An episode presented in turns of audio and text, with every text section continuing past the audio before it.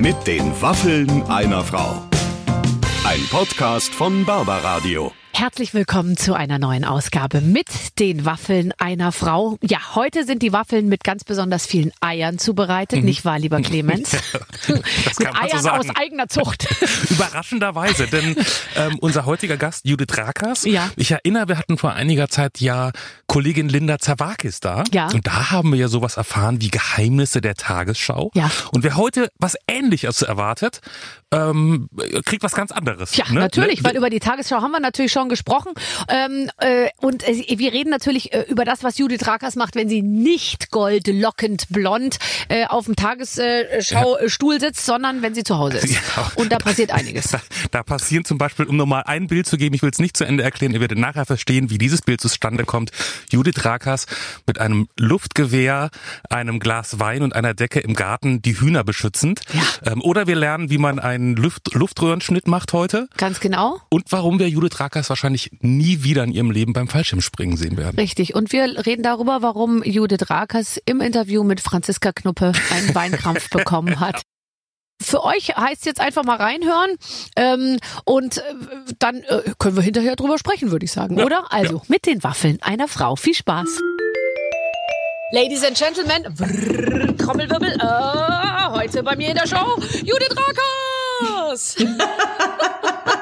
Hallo. Wir sind einander zugeschaltet. Wir sagen es direkt so, wie es ist. Ich wünsche, du könntest hier neben mir sitzen und wir würden, so wie in guten alten Zeiten, zusammen Waffeln essen und äh, Kaffee schlürfen. Ja, und jetzt sitzen wir hier. Ich ein bisschen trostloser als du. Ähm, du sitzt zu Hause, ich sitze hier in meinem Studio. Aber es tut der Sache keinen Abbruch. Wir können uns über alles unterhalten. Das finde ich super. Und ich habe auch einen Kaffee Ich habe auch einen Kaffee. Ich habe sogar Guck mal, einen. was ich für eine tolle Tasse habe. Hat Dieter Jan Hofer verschenkt äh, zum Ende seiner Amtszeit eine Tasse, auf der gewesen, Tagesschau ne? draufsteht? Nee, die kriegt man direkt, wenn man dort anfängt, kriegt man die Tasse mit der Bitte, sie doch auch immer zu benutzen. Wie sympathisch. Aber Tagesschau, komm, ist doch noch mal was, ist doch noch mal was Schönes und hat auch, finde ich so, ich finde die Tagesschau, ist es mir letztens wieder aufgefallen und übrigens, weil du es gerade erwähnst, wir hatten den Intendanten letztens in der Sendung. Es ist das erfolgreichste Nachrichtenformat überhaupt. Euch gucken abends einfach elf Millionen Leute zu. Das ist ein guter, ein guter Krimi mit Jan-Josef Liefers, ein guter Tatort. Ja, das stimmt. Wir sind die erfolgreichste Nachrichtensendung der freien Welt, sagt man immer. Also das ist tatsächlich, äh, nichts erreicht äh, so hohe Einschaltquoten in demokratischen Systemen, sage ich jetzt mal, ähm, wie wir das tun. Das ist wirklich toll. Also die Tagesschau ist echt ein, ein Erfolgsrezept, tatsächlich. Und tatsächlich, was auch rausgekommen ist bei einer Umfrage, die wohl letztens gemacht wurde, dass man eben, deswegen gucken es ja auch so viele, man glaubt euch. Ich habe auch eure App zum Beispiel und so, also ich möchte jetzt ja gar nicht Werbung machen, aber es ist wirklich so, wenn es die Tagesschau sagt, ja, dann denkt man sich wirklich in der heutigen Zeit, dann muss es auf jeden Fall stimmen. Und es ist ja schon ganz, ganz schön wichtig für die, für die Zukunft und für die kommenden Jahre, dass ich dich abends angucke und äh, äh, unabhängig davon, dass ich mir überlege, liegen die Haare immer links, warum glänzt das so, warum ist das alles so? fährt sie wirklich den Teleprompter mit dem Fußpedal und so, ähm, äh, überdenke ich mir, ich glaube der das, der Frau Rakers.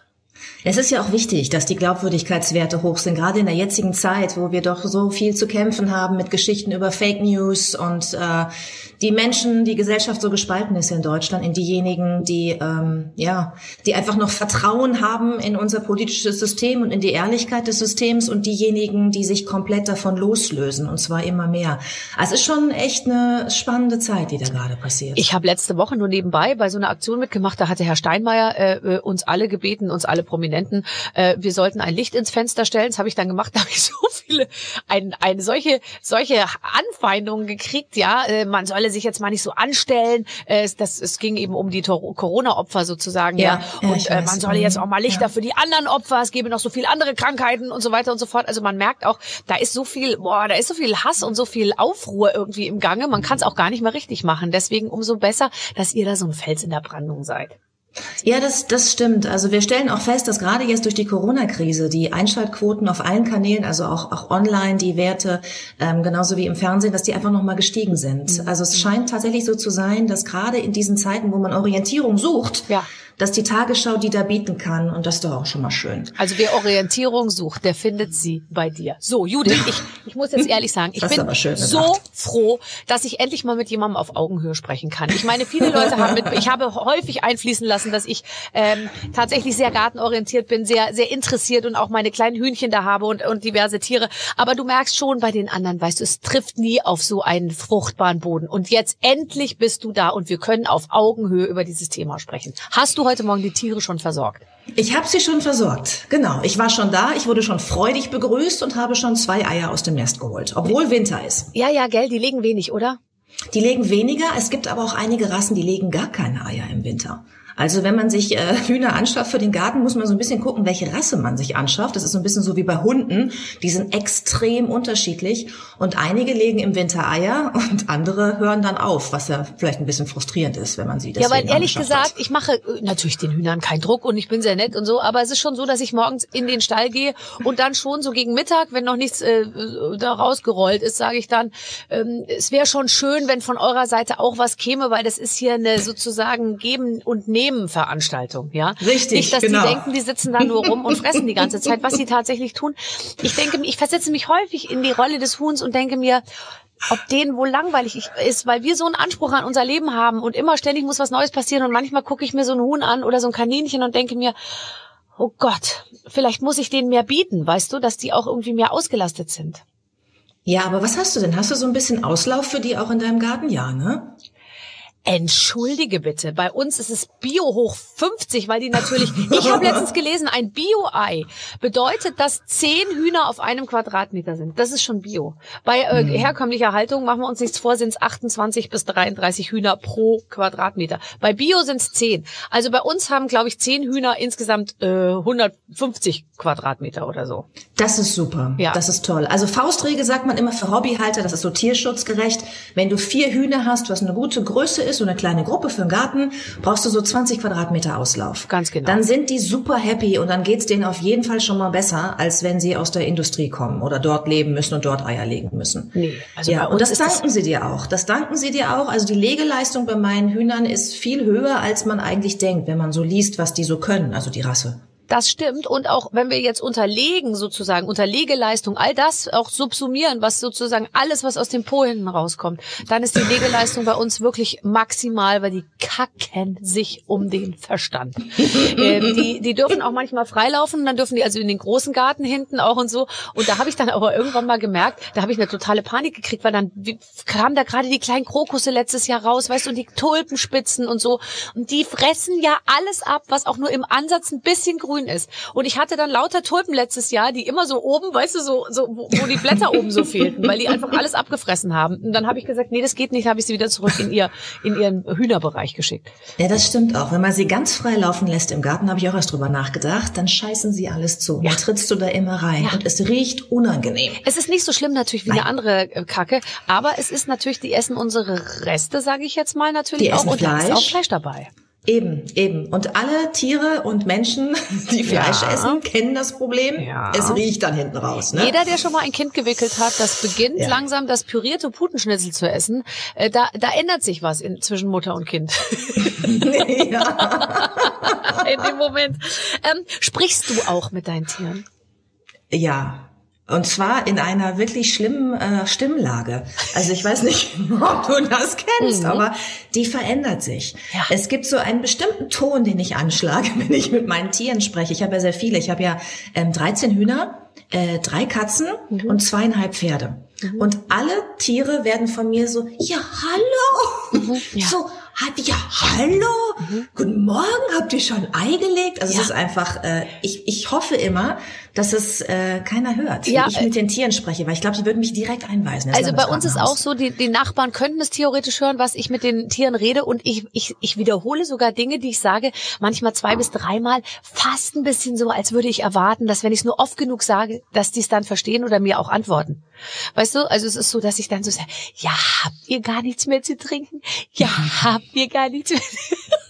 Und jetzt momentan, es friert ja das Wasser immer ein über Nacht. Da hat man da doppelt viel Arbeit. Hast du eine beheizte äh, Getränkesituation? Nee. Nee, nee ich habe so eine kleine Wärmeplatte mir gekauft. Ja, ja. ist so teuer, kostet irgendwie 25 Euro oder so, habe ich festgestellt. Aber ich musste sie noch nicht benutzen, weil ich jetzt einfach die Wassertränke in den Stall gestellt habe. Und dort friert's nicht. Also hier zumindest in Hamburg, ihr habt ja immer so ein bisschen kalten Ostwind in Berlin. Ja, die Russenpeitsche also heißt das hier in Berlin. Richtig. Ja. Also in Hamburg geht's, ist noch nichts eingefroren. Einmal war es eingefroren draußen, dann habe ich es direkt reingestellt. Das geht. Okay. Ähm, ich habe, ich habe, ich, also zum Beispiel, ich, äh, ich finde das ja schön. Du hast natürlich auch Pferde, gell? Pferde reagieren ja auf dich irgendwie. Ich würde jetzt sagen, viel, ah ja, und Katzen wahrscheinlich auch. Ich habe natürlich auch Kaninchen, die, denen ist das scheißegal, ob ich da bin oder nicht, glaube ich. Ich glaube, den Hühnern ist es auch scheißegal. Die Hühner freuen sich, glaube ich, nur deshalb, aber sie freuen sich wirklich, wenn ich komme, weil Futter von mir ausgeht. Ja. Anfangs dachten sie, es geht möglicherweise Gefahr von mir aus und dann haben sie so ein bisschen so einen Bogen gemacht, so die ersten ein, zwei Tage. Und dann haben sie gemerkt, nee, wenn die kommt, dann gibt's Futter und jetzt drücken die sich schon an die Tür vom Stall in Horden und ich muss immer aufpassen, dass keiner rausläuft, wenn ich reingehe und äh, fressen mir aus der Hand, springen auf den Schoß und so. Aber ich glaube, es ist nicht also ich weiß nicht, ob es Liebe ist. Ich glaube, es ist einfach Hunger. Ja, das glaube ich auch. Da dürfen wir uns auch als, sage ich jetzt mal, sehr engagierte Hühnermütter nicht zu viel ähm, einbilden, glaube ich, ehrlich gesagt. Wirklich. Ja, das stimmt. Ja. ähm, das, äh, hast du schon Verluste äh, zu beklagen? Ja, ja, ich, äh, ich hatte tatsächlich zwischenzeitlich 16 Hühner, ja. weil das Projekt bei mir im Garten so ein bisschen außer Kontrolle geraten ja. ist mit dem ganzen Brüten. Die haben von ähm, alleine gebrütet und Babys gekriegt. Oh Gott, ja, ist das toll. Das willst du auch gerne, ne? Ja, ich will das auch gerne. Ich will das selber eigentlich machen, ehrlich gesagt. Also ich will, also ja, aber ich weiß nicht, ob ich schaffe, 28 Tage auf dem Ei zu sitzen, ohne es kaputt zu machen. Aber es ist nicht so einfach. Du musst es ja auch immer schön umdrehen dann. Das, äh, das kommt noch dazu. Also gut, und dann, was ist mit den drei Hühnern passiert? Ja, die, äh, also ich hatte Verluste durch den Habicht. Oh. Es, äh, ja, ich, also man hat ja verschiedene Probleme, wenn man Hühner hat. Man hat Fressfeinde vom Boden, also der Fuchs, der Marder zum Beispiel, gegen die muss man die schützen, deswegen brauchen die einen Stall, äh, wo die reingehen können nachts. Und äh, es gibt eben die äh, Feinde aus der Luft, Greifvögel. Und ich wohne hier direkt am Naturschutzgebiet und habe immer schon gedacht, wenn die einmal wissen, ja, dass hier Hühner leben, dann ist das wie ein Candy Shop, dann kommen die immer zurück. Und genau so war es. Die ersten vier Monate hatte ich totale Ruhe vielleicht sogar fünf Monate, da war nichts, da waren sogar die kleinen Küken da und rannten da rum, ganz alleine und nichts passierte. Und dann irgendwann kam der Habicht und hat einen äh, Huhn direkt an Ort und Stelle ausgeweidet. Das war ganz schrecklich, das lag dann da irgendwie so zerfetzt. Oh. Ähm, und dann äh, zwei Wochen später das nächste. Und dann noch mal eine Woche später das dritte. Und das Schlimme war, Barbara, ich hatte ja zwischenzeitlich aufgehört, äh, Hühnerfleisch zu essen, weil ich irgendwie dachte, ah nee, das kann ich jetzt nicht mehr. Ja. Dann kam ich aber bei diesem dritten Huhn ins Gehege und dann lag dieses Huhn da und die Geschwister und die Mutter saßen drauf und haben es aufgegessen. Das tote Huhn. Ich war völlig. Man ist so enttäuscht geschockt. von den Seinen. Ja, das, ja. das ist brutal. Das ich habe dann gedacht, brutal. wenn du die isst, dann kann ich die jetzt auch wieder essen. Seitdem hole ich mir die. Seitdem gehst du wieder zum McDonald's. Seitdem gehe ich ja. wieder mit Chicken Nuggets, egal. Nein, aber es ist wirklich, ja, du hast total recht. Und, und, und dann nochmal, äh, dann, und dann bilden wir uns ein, dass die uns lieben, wenn wir morgen ans, ans Gatter kommen. Nein, natürlich nicht. Sie wollen nur unser Essen. Tatsächlich. Diese verfressene Viecher, das gibt's einfach überhaupt nicht. Ach, okay, also gut. Ich meine, aber es ist einfach so. Also bei uns ist dann auch irgendwann das so, so gewesen, dass dann eher so, so nebenbei so gesagt wurde, oh, da liegt noch, also so meine Kinder, da liegt noch ein Flügel von Honey in der Hecke. Und so, wenn Honey und Nani wurden nämlich auch beide äh, geholt und dann äh, und so, und da lag dann einfach so ein Flügel halt und so, was halt dann noch so übrig oh. ist. Oder man sieht halt ah. manchmal dann auch ganz viele Federn so auf einem Haufen und dann weiß man nicht genau, was passiert ist. Aber wir haben noch nie so ein richtiges, also wir haben noch keine Leichen gefunden. Wir haben immer nur Federn gefunden und, mhm. nur einmal einen Flügel. Aber ansonsten war sozusagen, war alles immer schon entweder, ja, wie soll ich sagen, verputzt oder die haben es einfach mitgenommen. Ich glaube, die nehmen es auch mit und tragen es in ihren Bauen ja, also bei einem bei einem Huhn haben sie es auch gemacht. Das war sehr klein. Das war so ein holländisches Haubenhuhn. Die sind so groß wie ein Rabe ungefähr. Mhm. Das haben sie komplett mitgenommen, aber die anderen beiden sind zu groß. Die haben sie echt an Ort und Stelle ausgeweitet. Ja, Drive und das in. ist die, die haben aber wirklich. du, mein Nachbar rief mich an, als es das erste Mal passiert ist. Ich war in der Tagesschau. Du musst sofort kommen. Da ist, da sind Greifvögel bei dir im Gehege und eins ist glaube ich schon tot bin ich mit quietschenden Reifen nach Hause gefahren. Hast du die und, Tagesschau äh, noch zu Ende moderiert oder hast du ja. Gesagt, es, jetzt ist Freunde, Jetzt ist es wirklich ein Notfall. Ich kann es euch morgen erklären. Die drei Minuten Sendung war nur zweieinhalb Minuten lang, weil ich sehr Gas gegeben habe und dann bin ich los. Ja, und dann waren die natürlich schon weg und die Hühner saßen total verängstigt unter der Tanne. Also es war wirklich traurig. Und äh, dann habe ich mir das Luftgewehr geholt von meinem Nachbarn Ja. und habe mich in den ins Gehege gesetzt, wie in so einem White Trash Movie. Nein. Mit einer Decke, ja, und einem Glas Rotwein, habe meine Abend, damals war noch kein Lockdown, ich konnte also noch Menschen treffen abends. Ich habe das alles abgesagt, was ich vorhatte und habe mich dann ins Gehege gesetzt und habe gewartet. Weil ich so einen Hass hatte auf diesen Habicht, dass ich dachte, wenn der nochmal wiederkommt, ja, dann schieß ich. Ist natürlich Quatsch, weil du triffst den erstens überhaupt nicht. Ich kann das ja auch überhaupt nicht. Aber Rakas schießt auf ihrem Grundstück rum. Stell dir mal vor, noch so verwirrt mit einer Decke um Rotweinglas. Ja, der, die Judith ist auch ein bisschen, äh, was soll ich sagen, seit die Möhren selber anpflanzt, ist sie nicht mehr die alte. Ja, du, ich, du fängst an, dein, äh, deine Tiere und deine Familie, Verteidigen, dein klar. Hof zu Mach dir doch so verteidigen. eine abgesägte Flinte, das passt noch besser. Weißt du, so das kannst du kannst du schneller mit hantieren irgendwie mit der Decke und dem Glas. Ich habe, der Vogel kam überhaupt nicht wieder. Ich hatte gar keine Chance, zumindest noch mal irgendwie. Ich wollte einfach nur in die Luft schießen, dass Ja. der Schreck kriegt von dem Geräusch. Aber dann, ein paar Wochen später, hat er sich verfangen. In dem, ich habe dann so Netze gespannt über dem Gehege, damit er eben nicht mehr so einfach sich die Hühner da rausholen kann. Und dann hatte er sich verfangen in dem Netz. Und die Hühner haben angeschlagen, die machen dann ja richtig Krach, ne? Vor allen Dingen der Hahn schreit. Ich gehe drüber zum Gehege, weil ich schon dachte, irgendwas stimmt da nicht. Und dann sah ich, dass der Habicht in dem Netz hängt. Dann habe ich ihn da vorsichtig rausgeholt. Das lassen die witzigerweise auch echt gut über sich ergehen. Wenn die merken, die können nicht mehr irgendwie raus, bleiben die ganz ruhig, wenn du sie so rausfrickelst. Und dann hast du richtig dein Tier, Dann hatte ich ihn. Freundherz, ja. Ja, ich, ich hatte dann diesen Habicht. Und dann habe ich irgendwie so kurz überlegt, so jetzt habe ich dich, du Arschloch. Jetzt drehst du den Aber- Hals um. Ja, aber dann, also ich habe wirklich überlegt, jetzt, jetzt, jetzt wäre die Chance, ein für alle Mal deine Hühner zu stützen. Aber ich habe es nicht übers Herz gebracht. Mhm. Nein. Ich habe ihm dann was zu essen gegeben und habe ihn dann rausgesetzt. Ja, so und er ist du. dann weggeflogen, Hast hat du denn ein bisschen erholt. mit ihm geredet zumindest? Du hättest Ja, ihm ja na einfach klar. mal die Wieder Sache in dieser Stimme, können. über die wir Ja. gerade gesprochen haben. Och, Menno, hast du dir den Flügel Genau, gebrochen? ja. Tut mir leid. Und ich glaube, es wäre auch ein Trugschluss gewesen zu denken, wenn du den jetzt sozusagen um die Ecke bringst, dass dann ein für alle Mal Ruhe ist, nie im Leben. Äh, Wie meine Mutter früher schon immer gesagt hat, wenn man eine Fliege totgeschlagen hat oder eine Biene, machst du einen tot, kommen zehn zur Beerdigung, sozusagen. Verstehst du, was ich meine? Es Ja, wären das neue kann sein. gekommen. Ja. Und Ja. die wären vielleicht richtig sauer geworden auf dich. Und dann möchte ich nicht wissen, Alfred Hitchcock, die Was? Vögel. aber das, jetzt mal ganz ehrlich, du siehst doch auch noch aus wie Tippi Hedren. Wenn du dir Ja, so, mit so einer Hochsteckfrisur, so ein rosa Kostümchen anziehst und dann immer so durch den Garten läufst und die so hinter dir her. Ich stell's mir schön vor. Können wir eine sehr schöne Sache für die Bunte oder die Gala machen. Ich glaube, ich habe sogar so ein Tweed-Kostüm noch im Schrank. I love it.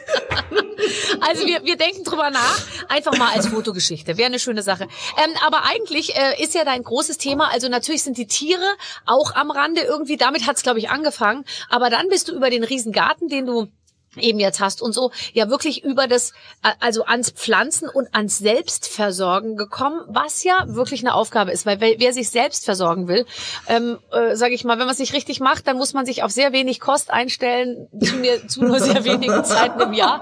Es werden ja auch gern mal 18 äh, Salatköpfe zur gleichen Zeit äh, reif, Richtig. während dann alles andere irgendwie noch nicht da ist. Wie, wie bist du da drauf gekommen, dich da so reinzuknien? Also ich hatte gar nicht vor, Selbstversorger zu werden. Ich hatte einfach vor, so ein bisschen zu gucken, ob ich nicht Gemüse selbst anpflanzen kann, weil ich das irgendwie eine gute Sache finde. Ich finde es eine coole Idee, wenn man das schafft, irgendwie sich von seiner eigenen Hände Arbeit auch so ein bisschen zu ernähren. Dann weiß man, was man auf dem Teller hat. Man weiß irgendwie, die CO2-Bilanz ist nicht so schlimm. Keine LKWs haben das jetzt von irgendwo angekarrt und äh, es macht ja auch Spaß. Und dann habe ich angefangen und hatte wirklich null Ahnung. Also bei mir hat der Basilikum echt den Geist aufgegeben in dem Moment, wo er bei mir im Supermarkt im Einkaufswagen war. Also spätestens nach drei Tagen war der tot. Ähm, und deswegen musste ich mir das erstmal so ein bisschen drauf schaffen alles und ganz viel lesen, wie das überhaupt geht. Dann habe ich angefangen und dann hat das funktioniert.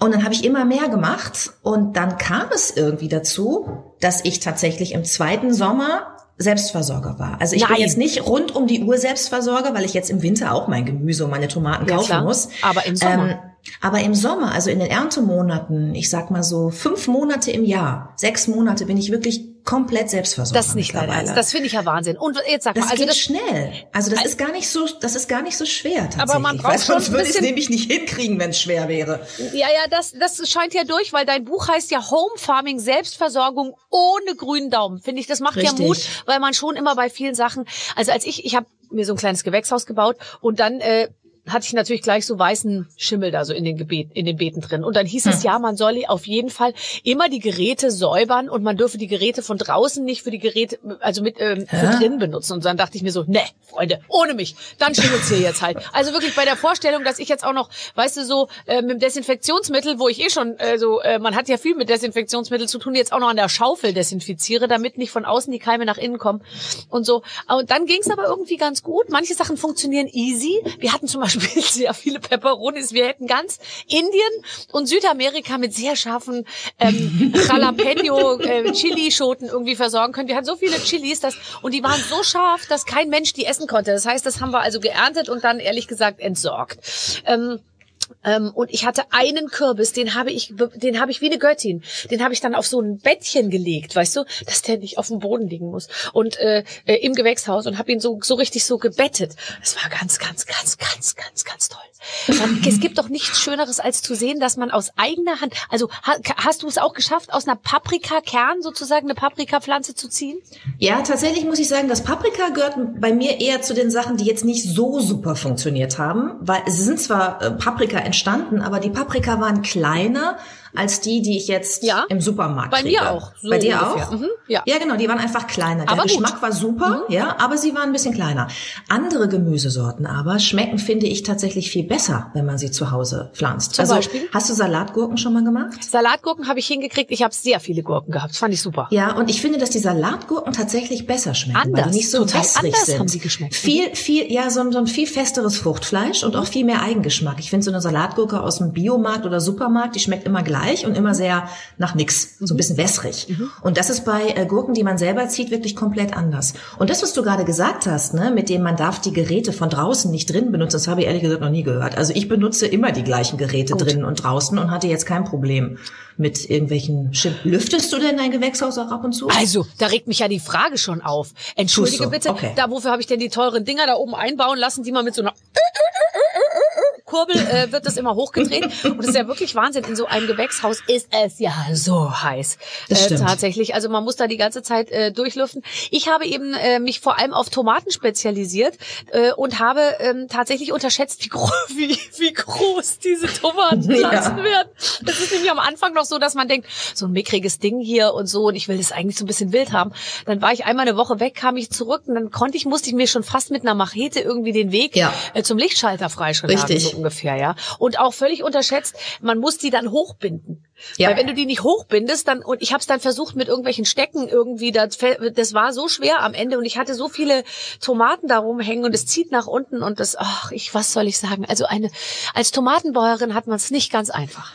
Aber Tomaten sind auch, ähm, in dem Buch schreibe ich, also ich unterteile die, die Gemüsesorten in, in drei, also in drei Arten. Und zwar nicht irgendwie nach Familie und Gattung, sondern es gibt für mich Anfängergemüse, Ja. Gemüse für Fortgeschrittene und Gemüse für Leidensfähige. Und die Tomate gehört bei mir zum Gemüse für Leidensfähige, weil die so zickig sind und so divaesk und so viel Zuneigung brauchen und Pflege. Also du musst die vorziehen im Warmen, wenn du sie wirklich aus dem Samen ziehen willst, dann setzt du sie irgendwann raus, musst sie an die Temperatur draußen gewöhnen. Dann müssen sie irgendwie ein Gewächshaus haben, weil die Blätter dürfen nicht nass werden, aber sie müssen Wind bekommen, damit sie keinen Schimmel bekommen. Dann musst du sie ausgeizen, du musst sie hochbinden. das hier, du musst das Zeug ein riesen Ja. Theater machen mit Tomaten. Ja, ja. Also ich esse halt sehr viel Tomaten, aber eigentlich, was du mir jetzt so beschreibst, ist es so, dass man der Tomate gegenüber eigentlich eher ein bisschen beleidigt sein möchte, weil die so zickig ist. Ja, das stimmt. Aber die Tomate, finde ich auch, ist die zickigste von allen. Also wenn du zum Beispiel Radieschen oder Salat pflanzt oder Möhren. Ja. ja ich sage immer, Radieschen und Salat ist das Beste, wenn man anfangen will, weil dann machst du echt nur draußen im Garten, wenn dann kein Frost mehr ist, machst du nur den Samen in die Erde und dann musst du nichts mehr machen. Nee, und dann das, hast du äh, vier bis sechs bestätigen. Wochen später hast du Radieschen und Salat. Nee, das kann ich nicht bestätigen. Habe ich beides nicht hingekriegt. Also allerdings habe ich es drin gemacht. Meine Radieschen waren, ich möchte sagen, oben hatten die Kohl große Auswüchse und ich war wirklich sehr, ich dachte mir so, wenn ich das Ding jetzt hier aus der Erde ziehe, dann hängt mir da unten so zwiebeldicke äh, Dinger dran, ja. Und äh, und dann äh, dann äh, meinte tatsächlich, also meinte meine Familie, dass wir mit denen jetzt auf dem Wochenmarkt nicht so richtig äh, sta äh, Start machen könnten, ehrlich gesagt. Waren die dann klein unten ja, oder wie? Unten klein, ja. Ach, nee, das Ja. habe ich überhaupt Oben nicht gehabt. Aber warum hast du das drinnen gemacht? Wir kennen es und es ist immer enttäuschend. Es ist jedes Mal in meinem Leben bisher enttäuschend gewesen, wenn unten das Gewächs so klein war. Ah. so, also jetzt sage pass ich jetzt auf. mal nichts zu. Nee, sag jetzt mal nichts zu. Pass auf, wir spielen ein Spiel. Meine Redaktion hat sich etwas einfallen lassen und es ist ja customized, unsere Spiele. Die sind ja immer extra für, ähm, für den Gast gemacht. Es ist nicht, weißt du, so eingekaufte Spiele, die wir hier mit jedem spielen, sondern es ist einfach für jeden immer was Neues. Pass auf. Ihr habt beide Hühner, liebe Judith und Barbara. Heute machen wir es endlich offiziell. Es kann nur eine geben. Kikeriki und Ei, Ei, Ei. Wer ist die beste Hühnermutter? Judith oder Babsi? Wir küren die goldene Hühnermama. Dazu beantwortet einfach so schnell wie möglich die Fragen auf Barbaras Zettel.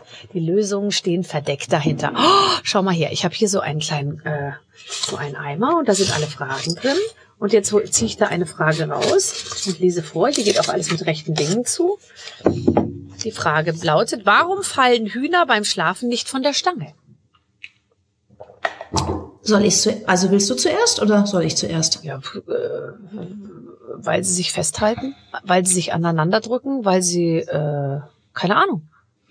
Also ich habe mal gelesen, dass die, ähm, das ist so ein Greifreflex in deren äh, Krallen, Ja. weil die ja früher äh, auf Bäumen geschlafen haben, Mhm. also ursprünglich, um sich vor den Feinden am Boden zu schützen. Mhm. Und äh, deswegen, dass das greift dann so fest Ja. und dann fallen sie nicht runter. Nee, das glaube ich nämlich auch. Äh, aber glaube ich auch, ist glaube ich nicht nicht zulässig. Also ich, pass auf. Ey, seid ihr nicht mehr ganz, ist es sowas von unnett, eurer, eurer Chefin hier, die mit 47 langsam wirklich ein bisschen Probleme hat mit den Augen, in acht Punkt äh, Schrift hier die Lösung aufzuschreiben. Hühner schlafen aus Angst vor Feinden gerne auf erhöhten Plätzen. Oh, Judith. Sie fallen nicht runter, da sich bei Vögeln der Muskel im Schlaf äh, zusammenzieht. Wie, wenn sie sich von der Stange lösen möchten, können sie das nur mit enormem Kraftaufwand. Siehst du mal, das hast du ganz, ganz richtig beantwortet. Erster Punkt geht an Yeah. dich. So, zweiter. Zettel. Welcher Hahn hat den größeren Kamm? Der in Spanien oder der in Österreich? Ach, garantiert der Spanier. Wobei die Spanier sind ja sehr klein.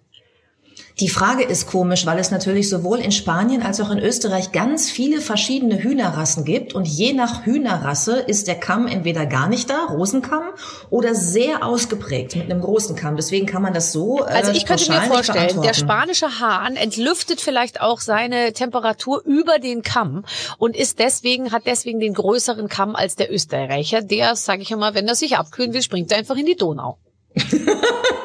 Nicht wahr? Ja, das ist doch eine schöne Soll Erklärung. ich, so, bist, schließt du dich der Sache an? Dann bitte, wir, wir lösen auf. Diesmal in sechs Punkt. Hühner, Kamm und Kehllappen sind wichtig für die Temperatur eines Huhnes. Gott, ich bin genial. Die Sie übernehmen die Temperaturregelung in des Bluts. In kühleren Ländern haben die Hühner deshalb kleinere oh, und in wärmeren Ländern deshalb größere Kämme. Super, Barbara. Gut, oder? Also Ja, sehr gut. steht's eins zu eins. So, nächste Frage dazu und dann können wir vielleicht auch schon. Woran erkennt man, ob ein Huhn weiße oder braune Eier legt? Hm, am Po, am Ohrläppchen, am Fuß. Oh ja, warte mal. Ich weiß es. Du weißt es? Mhm.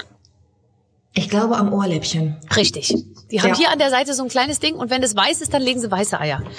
Ob ein Ei weiß oder braun ist, liegt an der Farbe der Ohrscheibe der Hühner. Das sind Lappen unterm Ohr der Hühner. Hat ein Huhn farbige Ohrscheiben, sind die Eier meist braun. Oh, ist das toll. Welche Eierfarben hast du denn bei dir zu Hause? Ich habe alle Farben des, äh, des äh, sozusagen, äh, de, de, de, alle möglichen. Ich habe hellgrün, hellblau, weiß, hellbraun und ein bisschen dunkelbrauner. Hast du Araucanas? Ja, Oh, toll. Welche, welche Farbe sind deine Araucanas? die sind Also grau welche- und eine ist schwarz, glaube ich. Und also ich muss allerdings ehrlich sagen, ich, die Kinder behaupten, sie könnten genau sagen, welches Ei von welchem Huhn ist, aber ich I doubt it, ehrlich gesagt. Ich glaube, da die legen halt irgendwie, irgendeiner legt irgendwas. Und ich würde jetzt mal sagen, die ganz großen Hühner legen auch die großen Eier und so, aber es ist, ich kann es schwer zurückverfolgen. Aber Das es ist auch gibt so. Die eben auch großen legen meistens die Größen, das stimmt. Ja, es gibt auch Olivgrün, es gibt sogar Rosa. Wusstest Ja, du das? wahnsinnig Und Bordeaux-Rot. Gott, also ich habe wirklich ehrlich gesagt, wir verkaufen die ja auch. Oh, darf man das sagen? Oh, das jetzt werde ich wahrscheinlich festgenommen. Ja, mein äh, zweites, ich versuche mir da ein kleines Geschäft aufzubauen mit äh, Hühnereiern. Und ich muss sagen, das läuft eigentlich ganz gut. Nein, und äh, und äh, da, da, die Leute können es immer gar nicht fassen, wenn wenn man diese Packung aufmacht und jedes Ei sieht anders aus. Das ja, das ist toll. so schön. Und das ist auch was, was man eben nicht im Supermarkt kriegt. Und das finde ich toll. Deswegen ist es super, wenn man so ein bisschen Home Farming macht im Garten. Total. Weil man da einfach was kriegt, was du sonst nicht kriegst. Ganz genau. Und wenn ich das, äh, wenn ich die Eier sozusagen weggebe, dann, dann mache ich immer noch so, klebe ich ein bisschen Kacke dran, aber so eine Kacke, die schön, also eine schöne Kacke und so eine kleine Feder noch mit rein. Weißt du, aber nicht so eine, die, wo du merkst, da hat der im, beim, beim wilden Geschlechtsakt irgendwie der, der das hinten rausgebissen und gerissen, sondern so eine kleine Pflaumfeder aus dem Bauchpflaum. Es kommt so gut an beim Kunden. Weißt du denn, warum man die nicht waschen sollte? Oder ist das vielleicht eine Frage jetzt im Quiz? Die, äh, die Hühner? Nein, die Eier. Ach, die Eier soll man nicht waschen? Nein, mein Gott, das beherzigen Fall. so viele, die gar nichts, so viele, die gar nichts mit Hühnern zu tun haben. Was, warum, warum? Nein, also wenn du die, also die haben eine Schutzschicht, eine natürliche, gegen Keime, weil natürlich äh, das, das Ei an sich äh, darf ja zehn Tage lang irgendwo rumliegen, bei dir in der Küche, im Stall, keine Ahnung, Ja. und immer noch könnte ein Küken daraus schlüpfen, Ja. wenn sich die Glucke draufsetzt. Okay. Und deswegen muss natürlich das Innenleben geschützt sein vor Keimen. Und da da manchmal eben so Kot und solche Sachen dran sind, braucht das eine natürliche Schutzschicht, weil das ja sonst eindringen würde. Ja. In dem Moment, wo du die wäscht, wäschst du diese Schutzschicht ab und dann können die Keime rein. Das ist auch der Grund, äh, warum zum Beispiel in, ich glaube in den USA ist es, ähm, die Eier werden äh, dort, warte mal, ich habe hier so eine komische Anzeige hier. Mein, oh Gott, jetzt bist du weg. Ich bin hier, jetzt ich bin hier, da. Du bist wieder da. Du bist wieder da. Du warst gerade, mein, mein Rechner hat hier rumgesponnen. Ähm, also in Amerika, in einigen Ländern äh, werden die Eier im Kühlschrank angeboten im Supermarkt, weil sie vorher gewaschen werden. Mhm. Ja. Weil der Kunde halt nicht mit irgendwelchen Exkrementen äh, da, äh, ja? Ja. Bei uns in Deutschland ist es so, die Eier werden nicht gewaschen und deswegen können sie ungekühlt verkauft werden. Stimmt, das stimmt, die sind nie im Kühlfach. Und du Tatsächlich. darfst sie bei dir, also wenn du sie wäschst, kannst Ja. du machen, Ja. aber dann musst du sie in den Kühlschrank tun. Okay, das ist sehr gut zu wissen, weil manchmal sehen sie wirklich sehr schlimm aus. Dann, dann habe ich sie gestern tatsächlich ein bisschen abgewaschen, aber natürlich gleich verarbeitet. Ich backe ja Oder in jeden den Tag Kuchen. Ich glaube, wir haben inzwischen Cholesterinwerte, Cholesterinwerte im, im fünfstelligen Bereich alle, weil wir, ich glaube, ich glaube, wir, essen irgendwie jeden Tag zwölf Eier. So, Ich auch. wie viel, darf ich noch mal kurz Ja. fragen, wie viele Hühner du hast? ich habe zehn und die legen auch so, und ein, also ein Hahn, neun Hennen und die legen auch äh, jeden Tag, würde ich mal sagen, schon äh, in guten Zeiten legen die acht Eier am Tag. Und da Und da musst du dann schon ganz schön verkaufst du gucken, dass du Eier? das alles wegkriegst. Da verkaufst du die Eier? Ja. Das ist ja, an wen denn? An die Nachbarn? Ja, ich, äh, ich habe einen größeren äh, Kundenkreis mir aufgebaut. weißt du, ich habe die Kinder mit so einem Leiterwagen und Knickerbockerhosen und so einem schiefsitzenden Franzosenmützchen losgeschickt und dann haben die so ein kleines Holzhuhn im Stroh und dann so die Eier. Wir haben ein eigenes Label erfunden, dann habe ich die um die Ecke geschickt und dann haben die bei den Nachbarn geklingelt. Nein, ist nur Witz. Ähm, ich Ich glaube, es ist kein Witz. Ich finde es sehr schön und ich würde es gerne sehen. Ja, ich, ich, ich, ich mache dir ein Foto davon. So, damit steht ein Ergebnis fest. Wir sind beide, tja, das ist natürlich ein Traumergebnis. Beide gleich gute Hühnermamas. Das macht mich sehr, sehr glücklich. Mich auch. Ich habe bei dir immer das Gefühl gehabt, also ähm, und ich meine, du bist jetzt unabhängig durch deine, durch deine, durch das, was du da anbaust, ähm, durch das, was du auch durch deine Tiere. Aber irgendwie habe ich so das Gefühl, du warst sowieso immer schon sehr auf Unabhängigkeit ähm, aus, oder? Du wirkst auf Ja. mich nicht wie eine Frau, die so sagt, ähm, ich habe ja meinen Mann und der zahlt dann immer alles. So bin ich eher nicht. Nee, nein, ne? nein, das stimmt schon. Ich, äh, ich wollte immer gerne ähm, autark sein und gerne auch völlig autark. Also ich finde es auch schön, wenn man äh, dann einen Partner hat, aber äh, ich brauche den nicht, um äh, mich zu ernähren oder irgendwie sonst was äh, zu machen, was mit sozialem Status oder irgendwas zu tun hat. Ähm, also ich finde Unabhängigkeit wirklich richtig und gut und habe mein Leben so ausgerichtet, auch beruflich. Ich habe ja sehr viele verschiedene Sachen, die ich da mache, verschiedene Standbeine. Und es könnte tatsächlich sein, dass dieser Spaß, den ich habe an dem Home Farming, dass das irgendwie auch das antriggert in mir, diesen Freiheitsdrang, diesen Unabhängigkeitsdrang, weil du einfach ja, ich muss noch nicht mal mehr in den Supermarkt gehen. Also ich muss mich nicht nach Ladenöffnungszeiten richten. Ich habe einen komischen Schichtdienst bei der Tagesschau. Wenn ich Hunger habe, gehe ich in den Garten und hole mir was und kann das dann ganz frisch verarbeiten. Also es hat auf jeden Fall was mit Unabhängigkeit zu tun, ja. Von wem hast du das gelernt? Wer hat dir das beigebracht? Was meinst du denn, das Streben nach Unabhängigkeit Ja. oder das Gärtnern? Nee, das, die Unabhängigkeit. Ach, ich weiß nicht, ich glaube, das habe ich ähm, wahrscheinlich durch, durch meine Erziehung. Das ist ja immer irgendwie angelegt in der Kindheit. Ne? Ich bin ja bei meinem Vater aufgewachsen, alleinerziehend. Ich war da sehr früh alleine und auf mich gestellt, weil der halt voll berufstätig war und äh, ich bin dann halt irgendwie nach der Schule nach Hause und habe dann halt meine Hausaufgaben gemacht. Da hat auch nie einer gefragt, hast du die gemacht? Und ich konnte dann irgendwie auch selber entscheiden, ob ich zur Schule gehen will oder nicht. Ich hatte sehr viele Fehlstunden, aber solange das irgendwie funktioniert hat von den Noten her, hat da keiner was gesagt. Also ich war einfach sehr früh schon sehr selbstständig. Dann irgendwie bei meinem Vater die ganze Praxiswäsche, der war ja Physiotherapeut, äh, gewaschen und gemacht und irgendwie da den Haushalt mit ihm zusammen gemeinsam geschmissen. Also wir waren da irgendwie so, so ein Team, was auch gucken musste, wie es wie es zurechtkommt, ne? weil er einfach eben nicht nachmittags da sein konnte und ich irgendwie nicht zu Oma gehen konnte nebenan. Mhm. Und ich glaube, dass einen das relativ früh selbstständig macht. Und wenn du so früh selbstständig bist, und so ein bisschen auch auf dich allein gestellt, dann hast du wahrscheinlich auch den Drang, das dir so zu erhalten. Also ich habe halt Schwierigkeiten damit, wenn ich, äh, wenn mir ständig jemand sagt, wie ich etwas tun soll und warum ich etwas nicht tun soll. Also ich bin gerne selbstbestimmt, ja.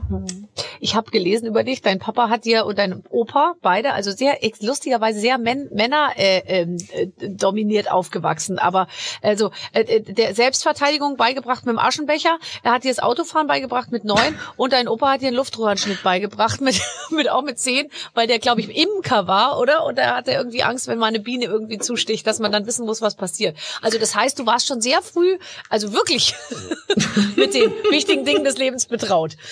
Ja, es war, es war in allen Fällen mein Vater. Mein Opa hatte nur die äh, Bienen so, okay, auf dem Nachbargrundstück okay. und mein Vater, nee, mein Vater ist derjenige, der mir so einen gesunden Pragmatismus mit auf den Weg gebracht hat. Ich war halt erst sechs Jahre alt, ne, als er mir gezeigt hat, wie man an sich selbst einen Luftröhrenschnitt macht.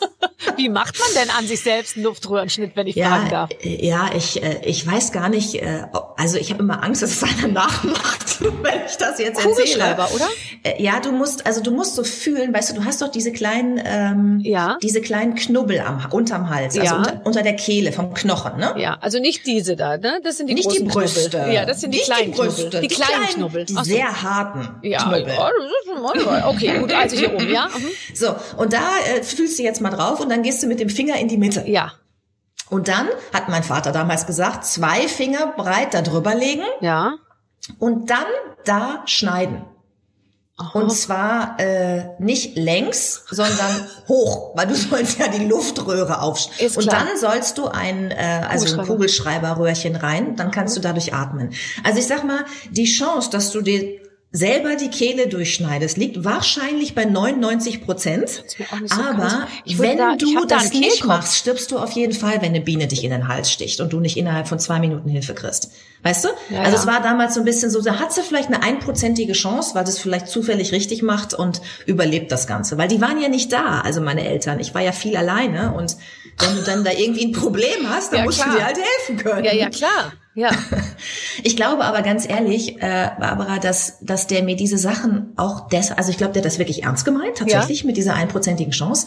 Aber ich glaube, der hat mir das auch deshalb gezeigt, weil ich dann keine Angst mehr hatte. Das hat er immer gemacht. Er hat mir immer gesagt, so, ja, wenn du in die und die Situation kommst und die ist brenzlig für dich, dann hast du ja eine Möglichkeit, weil du kannst das und das tun. Mhm. Und deswegen bin ich, glaube ich, auch sehr angstfrei. Also ich habe Höhenangst, das äh, wird, glaube ich, auch nicht mehr weggehen. Aber ansonsten bin ich jemand, der der, ich merke das immer im Vergleich zu meinen Freundinnen. Also ich habe einfach keine Angst im Parkhaus alleine oder wenn ich irgendwie durch den Wald gehe im Dunkeln oder äh, es gibt so Situationen, da merke ich, andere haben da klassischerweise ein bisschen Bedenken mhm. und ich habe die nicht, mhm. weil ich glaube ich immer ähm, wusste, was ich tun kann, wenn sowas passiert. Also, der Aschenbecher-Trick mit der Selbstverteidigung. Also ein großer, ja. starker Glasaschenbecher, den hast du halt immer dabei, wenn du nachts dunkel im Wald läufst. Das, nee, nee, das, pass auf, das, da gab's verschiedene Tipps für diese beiden Situationen. Der Aschenbecher-Tipp, der war in einer Zeit, wo ich anfing, so in Diskotheken zu gehen, mit 15, 16. Mhm. Ähm, und da hat mein Vater mir eben gesagt oder mir erklärt, was ich machen kann, wenn mir da irgendein Typ dann doof kommt, mhm. in der Diskothek, mich angerabbelt oder irgendwie was macht, was ich nicht möchte. Und da hat er halt nicht gesagt, pass auf, dann diskutierst du das aus, ne? Und dann sagst du, nee, möchte ich nicht. Sondern der hat gesagt, pass mal auf, da guckst du, auf der Theke sind doch immer diese Glasaschenbecher, diese schweren, den nimmst du und dann schlägst du zu mit dem Aschenbecher. Und denk dran, du bist ein Mädchen, der erste Schlag muss, muss sitzen. sitzen.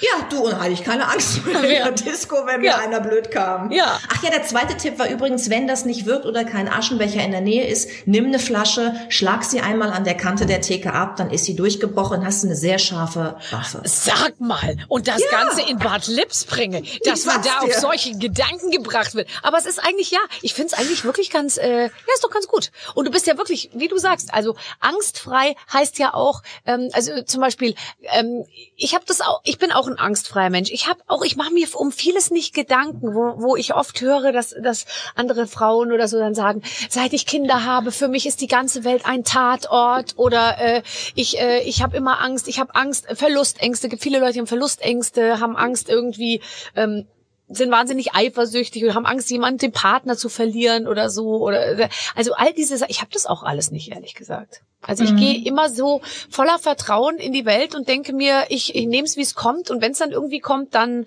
ja mit oder ohne Aschenbecher komme ich schon irgendwie durch. so. Aber ich habe jetzt nicht so Ängste, die mich runterziehen. Ja, das finde ich auch gut. Also ähm, ich stelle immer wieder fest, dass Menschen, die Ängste haben, dass die da gar nicht so drunter leiden, dass die immer sagen, ja, nee, das ist schon in Ordnung und so. Aber aus meiner Sicht denke ich immer, meine Güte, wie viele Dinge machen die nicht oder was trauen die sich alles nicht zu, weil sie Ängste haben. Also ich habe auch eine Freundin, die so ist, die sitzt beim Autofahren, wenn ihr Mann fährt, immer nur hinten weil das der sicherste Platz ist. Man darf auf keinen Fall über 120 fahren. Und sie ist natürlich auch jemand jetzt gerade in dieser Corona-Zeit, die ähm, also äh, wirklich von Anfang an nur noch mit FFP2-Maske, Riesensicherheitsabstand, die geht mit einem riesen Desinfektionsspender die ganze Zeit durch die Gegend und die hat die macht sich so viele Sorgen um Ansteckung und die, die, die ist also, das macht ja richtig Angst. Die kann dann nicht schlafen und so. Und dann denke ich immer, das muss, das beeinträchtigt einen doch dann auch, wenn Ja, man ja, eben so, so, so, so ein ängstlicher Mensch ist. Mir tut das dann immer leid. Ich würde dann immer sagen, ja, aber guck mal, und wir machen doch jetzt alles und die ne, Wahrscheinlichkeit und das reicht doch, wenn du jetzt, wenn wir Abstand halten und also die verkriecht sich fast in ihrem Haus. Wie ist Das, denn deine, äh, deine Höhenangst? Also wie, wann, wann kommt die zum Tragen? Bist du manchmal in Situationen, wo du sagst, Mist, also jetzt, jetzt spüre ich es wirklich? Kannst du ins Flugzeug steigen? Flugzeug ist überhaupt kein Problem. Mhm. Nee, ich fahre auch Ski, das ist auch kein Problem. Ähm, ich kann nicht so gut, jetzt wenn man mit einer Gondel hochfährt, setze ich mich immer so hin, dass ich gegen den Berg gucke und nicht Aha. ins Tal. Das Aha. ist so eine Sache. Aber ich habe am meisten Schwierigkeiten, wenn ich irgendwo hochklettern muss. Also wenn ich zum Beispiel eine Leiter hochgehen muss, um auf den Heuboden zu kommen. Mhm. Je höher ich gehe, so ab Stufe 5, 6, wird mir einfach total schwindelig und dann kriege ich so nasse Hände und dann kriege ich so, mein, mein Puls fängt an zu rasen. Und das Schlimmste ist immer dann der, der, ähm, der Schritt von der Leiter auf den Heuboden. Ich kann aber durchaus an einer Klippe stehen und runter gucken. Das Aha. macht mir nicht so viel aus. Also das ist so ein bisschen, das, das, das hängt ab. dass du selber kletterst. Von der Situation. Ich habe mal was gemacht, fällt mir gerade ein. Da haben sie mich vorher gefragt, ob ich okay wäre damit und da habe ich gesagt, ja, ja. Und dann hinterher habe ich es ein bisschen nicht bereut. Aber ich war im, ich glaube, achten Monat schwanger, ähm, äh, als ich den deutschen Filmpreis moderiert habe. Und die hatten sich überlegt, mit mir ein ganz tolles Opening zu machen. Ich sollte im Friedrichstadtpalast von auf einer Blume sitzend aus der Decke schweben. Und ich habe gesagt, das ist äh, mache ich sehr gerne. Äh, ich war nun wirklich weit entfernt von einer von von einer Blume. Also ich war ich war ein, eine Glitzer, eine blaue Glitzerbombe. Und ähm, ja, ich war im achten Monat schwanger. Keine Versicherung hat mich mehr versichert. Ich bin auf eigene Gefahr sozusagen da angetreten. Und ich ich hatte mir aber nicht klar gemacht, dass ich irgendwie diese Blume da reinkommen muss. Ich dachte halt, das Ding fährt runter. Ich stelle mich, ich setze mich da rein, die fahren mich hoch und es geht los. Aber nein, ich musste oben aus dem achten Stock irgendwie auf so einen Steg gehen und dann aus diesem Steg in die Blume steigen. Da war aber mal so ein halber Meter dazwischen und ich war einfach fünf- 20 Meter in der, in der Luft oben und mich dann selbst auf diesem Ding anschnallen. Und dann saß ich da so und dann dachte ich mir, scheiße, warum habe ich nicht gesagt, ich will lieber unten einfach nur rauskommen, der Vorhang geht auf und ich sag Hallo und herzlich willkommen. Aber nein, ich musste aus der Blume da raussteigen. Und da habe ich wirklich auch mal kurz gedacht, ich glaube, ich möchte das jetzt nicht. Aber dann habe ich es doch gemacht, habe ich mich auch gut gefühlt, das zu machen. Das ist eine Horrorvorstellung für mich, was du da beschreibst. Das, das ist so eine Sache, die, da würde ich, also das würde ich wahrscheinlich dann irgendwie machen, wenn es Job wäre, aber ich würde sterben vor Angst. Ich habe mal einen Fallschirmsprung gemacht für eine Reportage. Warum? Ja, gute Frage. Es ist wahrscheinlich so ein bisschen so wie bei dir. Man sagt dann so, ja klar, mache ich, ich überwinde das dann schon. Und in der Situation fragst du dich, wie blöd kann man sein? Also es war für eine Reportage über Sünd und da konnte man eben Fallschirm springen und das wollten sie eben auch zeigen in der Reportage und sie wissen ja, dass ich Höhenangst habe und haben mich dann auch gefragt, äh, ob ich mir das zutraue und ich wollte mir nicht so die Blöße geben, weil ich bei der Reportage zuvor äh, beim Baumwipfelpfad auf Rügen leider einen Heulkrampf gekriegt habe bei den Dreharbeiten, weil ich nicht mehr weitergehen konnte. 50 Meter hoch. Oh, Oh, Gott, das war ja, so das, schlimm. das ist auch schlimm. Ey, die fünfjährigen Kinder sind mir entgegengaloppiert. Was hat die Tante? Ja, Ja. Aber wirklich, also fängt man dann richtig an zu weinen, wenn man so, so Ja. Angst hat, ja. Also es, es hat sich so es hat sich so langsam gesteigert. Ich ich musste diese 50 Meter Baumwipfelfahrt immer weiter nach oben gehen und ein Interview mit Franziska Knuppe führen währenddessen. Ja, aber vielleicht Und- hast du auch deshalb geweint. Nein. Es bekam immer höher und, und irgendwann wurde mir immer schwindeliger und dann guckte ich so nach unten und wollte mal kurz mich so hinhocken. Kennt man ja manchmal. Also Leute, die Höhenangst haben, kennen das. Dann will man, sucht man irgendwie Erdung und will sich so mal kurz hinhocken und dann sah ich erst, dass dieser ganze Weg aus so Holzplanken bestand, wo immer so anderthalb Zentimeter dazwischen, weißt du, und dann Ja. die nächste Planke. Und du konntest halt von da oben 50 Gucken, Meter ja, in die. Tiefe gucken. Und als mir das bewusst wurde, war alles vorbei. Ich konnte nicht mehr aufstehen, ich Oh konnte Gott. mich auch nicht mehr umdrehen, Oh ich konnte auch nicht runtergehen. Ich habe dann da gesessen und dann irgendwann füllten sich so meine Augen mit Tränen. und irgendwie der Kameramann guckte mich an, oh Gott. Weil ich ja sonst immer alles mitmache, ne, bei Ja, ja, diesen klar. Inselreportagen. Ich habe da ja schon mit Haien getaucht und Kitesurfen und alles. Ich mache immer alles mit, ja. Ich habe auch vor, normalerweise vor nichts Angst.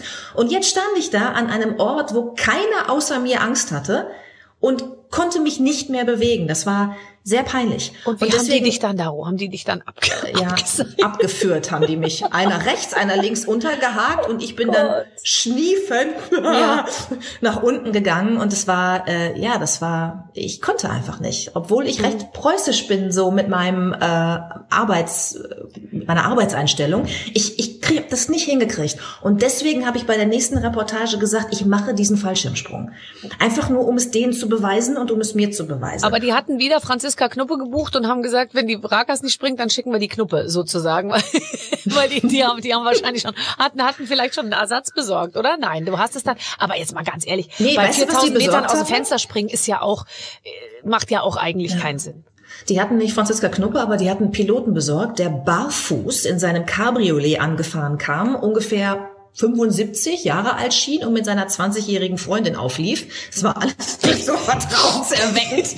Der stieg dann in so eine Art Seifenkiste fliegende, wo die komplette Innenausstattung rausgebaut war. Nur noch die. Verkleidung. Und dann musste ich auf dem Schoß eines fremden Mannes, nämlich der, äh, der, ja, dieser Tandem Fallschirmspringlehrer Ja, ja. sitzen, bis man also auf seinen Schoß. Ich habe also ne, Ja. sehr intim ist das ja.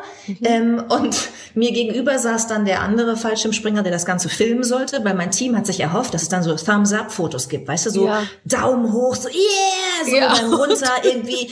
Und in Wirklichkeit war es so, wir waren auf 4000 Metern, dann machte der links neben mir diese Klappe auf, die Tür auf, wie in so einem James Bond Film. Und ich dachte nur so, nee, ne? Und dann sagt der unter mir, der Typ, so, und jetzt steig mal auf den Flügel. Und ich so, was? Dann sollte ich als erstes, weil ich saß ja auf ihm drauf, mit meinem Fuß auf den Flügel steigen, damit er halt hochkommt. Ja. Und dann hat er sich einfach runtergestürzt mit mir vorne dran. Und diese vermeintlichen Daumen hoch Fotos äh, waren oder Videoaufnahmen, Filmaufnahmen waren dann so. Nee, es war so wirklich. Wir haben ja dann, wir hatten ja nur diese eine Aufnahme. Es sah aus, als hätte sich der Fallschirmlehrer eine Leiche vorgeschnallt, mit der er aus dem Flugzeug gesprungen ist. Du hättest einfach nicht aufstehen sollen. Du wärst einfach auf dem, ich wäre einfach auf dem Typen sitzen geblieben und Ey. hättest so gesagt, es tut mir leid, I just can't move. Es war so schlimm, wirklich. Und es war auch die ganze Zeit schlimm. Ich dachte, ich kriege keine Luft beim, äh, weil man irgendwie so, die Luft ist da so dünn und es ist so kalt und dieser Windzug und dann die, die Backen gehen ja so auf ne? und du denkst, oh Gott, ist das alles fürchterlich. Und dann immer so gegenüber dieser, dieser Kameramann, wie hat er das denn Kameramann. gefilmt? Ja, der war, das war also von diesem Fallschirmteam. Ich durfte okay. meinen Kameramann nicht mit nach nee. oben nehmen. Das haben die so unter sich gemacht. Und der versuchte dann die ganze Zeit immer so zu winken, damit ich mal in die Kamera gucke. Und ich habe mir nachher diese Aufnahmen angeguckt. Ich hing da einfach nur drin in diesen Seilen, wie so ein nasser Sack, ja. Nichts hat sich mehr bewegt, kreidebleich. Mein Gesicht ungefähr so, mit diesen Backen, die sich immer aufblähten. Und dann irgendwann war ich unten, ey. Und ich war so froh. Und dann kam direkt der von, von der Basis da und meinte, oh, und wie geht's dir? Nochmal. 80 Prozent wollen sofort wieder hoch. Ja. Und ich so, ey, wenn ich irgendwas nicht will, dann ist das da wieder hoch. Echt? Oh, nee, Mann. vorbei. Ja, ja.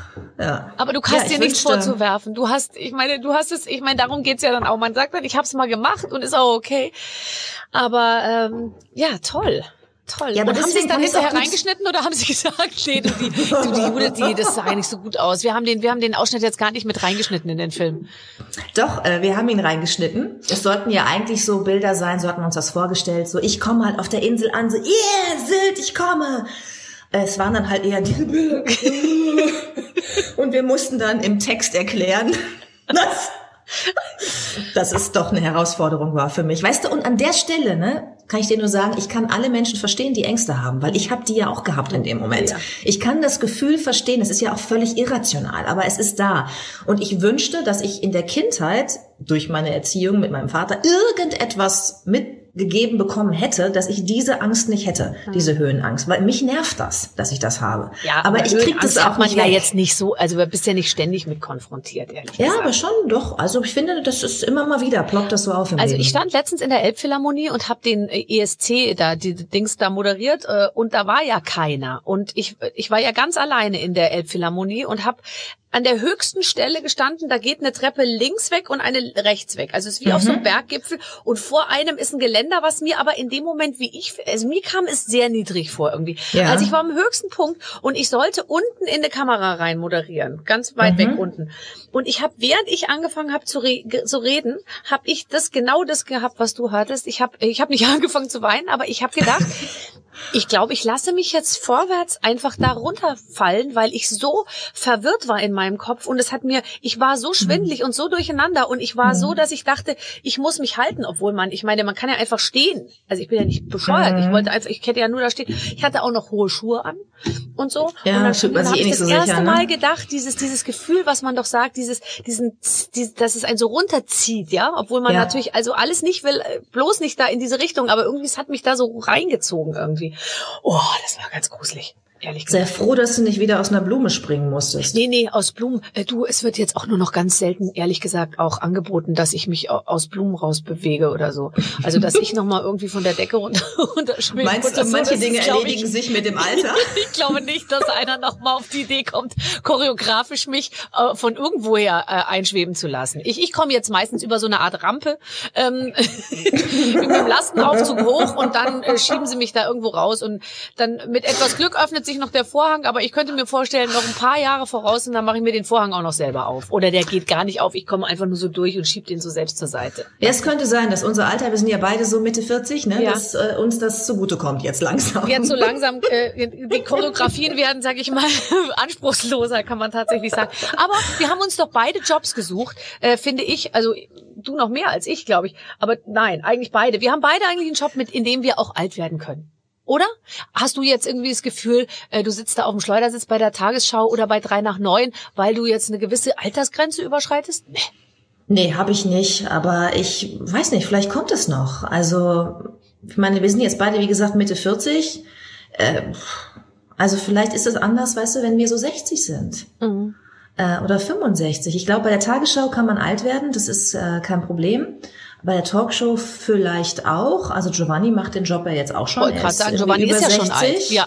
Ja, aber für Männer war das auch noch nie ein Problem. Ne? Männer durften immer schon alt werden im Fernsehen. Aber ich finde Ähm. ehrlich gesagt, also schau, Alida Gundlach war auch, äh, die die es vor vor uns oder vor vor also die in der Talkshow gemacht hatten, so war ja auch äh, äh, dann nicht nicht 40, als er aufgehört hat, sage ich mal. Und ich glaube Nee, 40 nicht, aber wie alt war sie, als sie aufgehört hat? 60 Also vielleicht.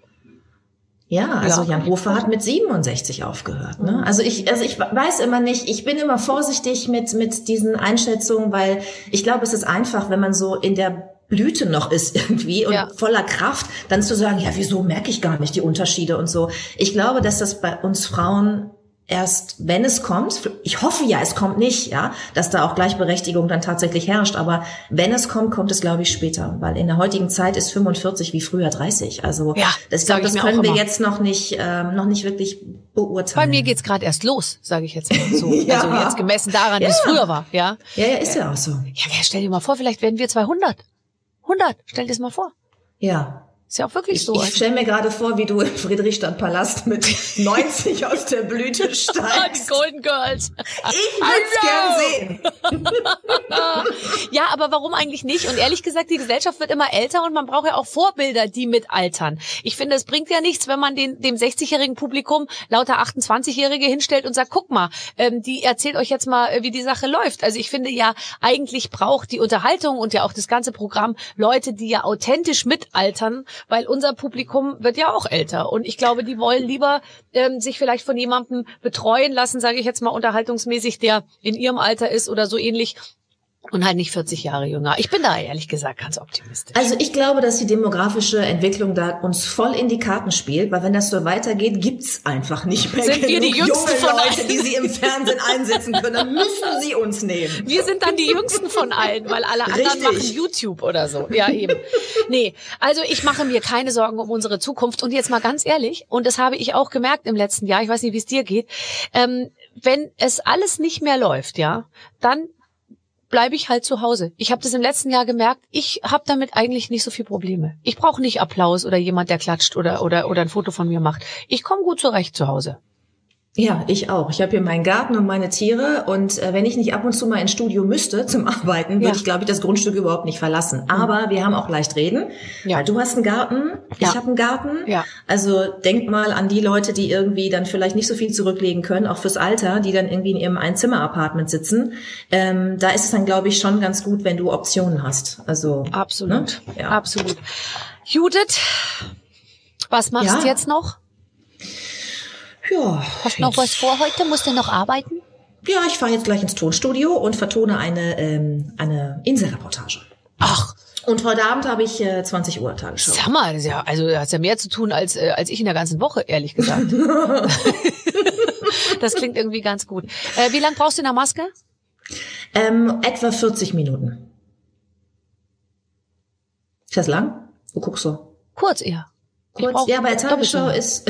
ja, Machen die, was machen, was lassen die denn weg? Oder was machen die denn bei, bei mir, was sie bei dir nicht machen? Oder was? bei, der, bei der Tagesschau ist einfach nicht so viel Zeit, dass wir da irgendwie, ich weiß, wenn, du machst ja auch viele so Glamour-Sachen und so, da dauert halt alles vielleicht ein bisschen länger, falsche Wimpern, irgendwie mit den Haaren noch ein Theater. Aber bei uns in der äh, Tagesschau ist es ja, wir haben einen großen Durchlauf, also die Maskenbildner da schminken ja ganz viele äh, Kollegen, weil wir im Schichtsystem arbeiten, weil wir auf Tagesschau 24 die ganze Zeit rund um die Uhr senden und da auch Kollegen im Einsatz sind. Das heißt, du hast einfach nur 40, maximal 45 Minuten, manchmal auch nur 30 Ja. äh, Maskenzeit und das muss dann schnell gehen. Schnell die Haare eindrehen Ja. und äh, bisschen Make-up.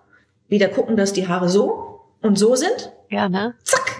Und dann wird es unten so ein bisschen rum, dass das auch so, es darf nicht so gerade sein, die Spitze muss ein bisschen hier so eingelegt. Genau so. Ja, genau. Lass dir so, das doch mal so. so Kannst du dir das sein. nicht? Arbeite doch mit Haarteilen. Also ich bin jetzt irgendwie kurz davor, einfach mir eine Perücke mal aufzuknallen, weil ich mir denke, das wäre so geil. Man macht sich einfach so eine Bademütze über den Kopf, setzt sich so ein Pfiffi auf und es ist, weißt du, der Visagist kann es bereits zu Hause bearbeiten und man muss dann nicht selbst dabei sein in der Zeit. Das wäre mein Traum. Wir denken drüber nach. Vielleicht nächstes Jahr.